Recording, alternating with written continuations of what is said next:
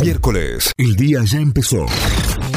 Y esto es lo que tenés que saber para arrancar en Notify. Ahora sí vamos a las noticias y como siempre auspicia este mixo de noticias, Cordias Mixo. Encontrarnos en Avenida O'Higgins 5450 en el Paseo de Compras Las Catalinas. También nos podés seguir en Instagram como cordies.mixo para enterarte de todas las novedades. Noticias que llegan desde notify.com.ar. Sergio Massa asume como superministro y anunciará sus primeras medidas anticrisis. Desde las 17 horas el presidente Alberto Fernández le tomará juramento a Massa en el Museo del Bicentenario y luego hará sus primeros anuncios. Se esperan medidas de alivio fiscal para el agro y el sector energético y anuncios relacionados con el comercio interior. En julio se registró un femicidio cada 29 horas en todo el país, de acuerdo al relevamiento que realizan las organizaciones La Casa del Encuentro, el Observatorio Lucía Pérez, Mumalá y Ahora sí que nos ven.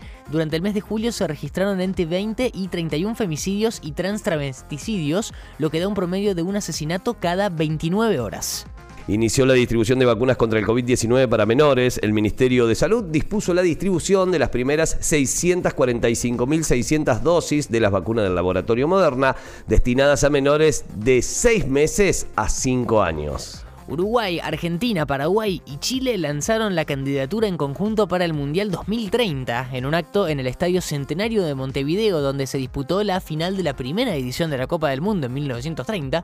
Las autoridades de las cuatro federaciones elevaron su intención de llevar a cabo el certamen. FIFA debe asumir esta responsabilidad en la acción para recordar los 100 años del Mundial. Nos vemos muy partícipes, debemos consensuar y que nos reconozcan porque hay una deuda histórica, esto lo señaló Alejandro Domínguez, titular de la Conmebol.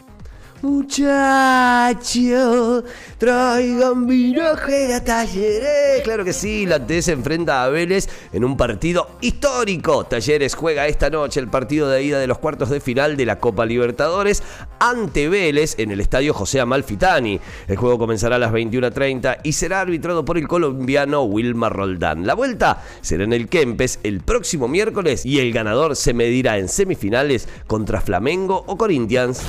Notify, las distintas miradas de la actualidad para que saques tus propias conclusiones. De 6 a 9, Notify, plataforma de noticias.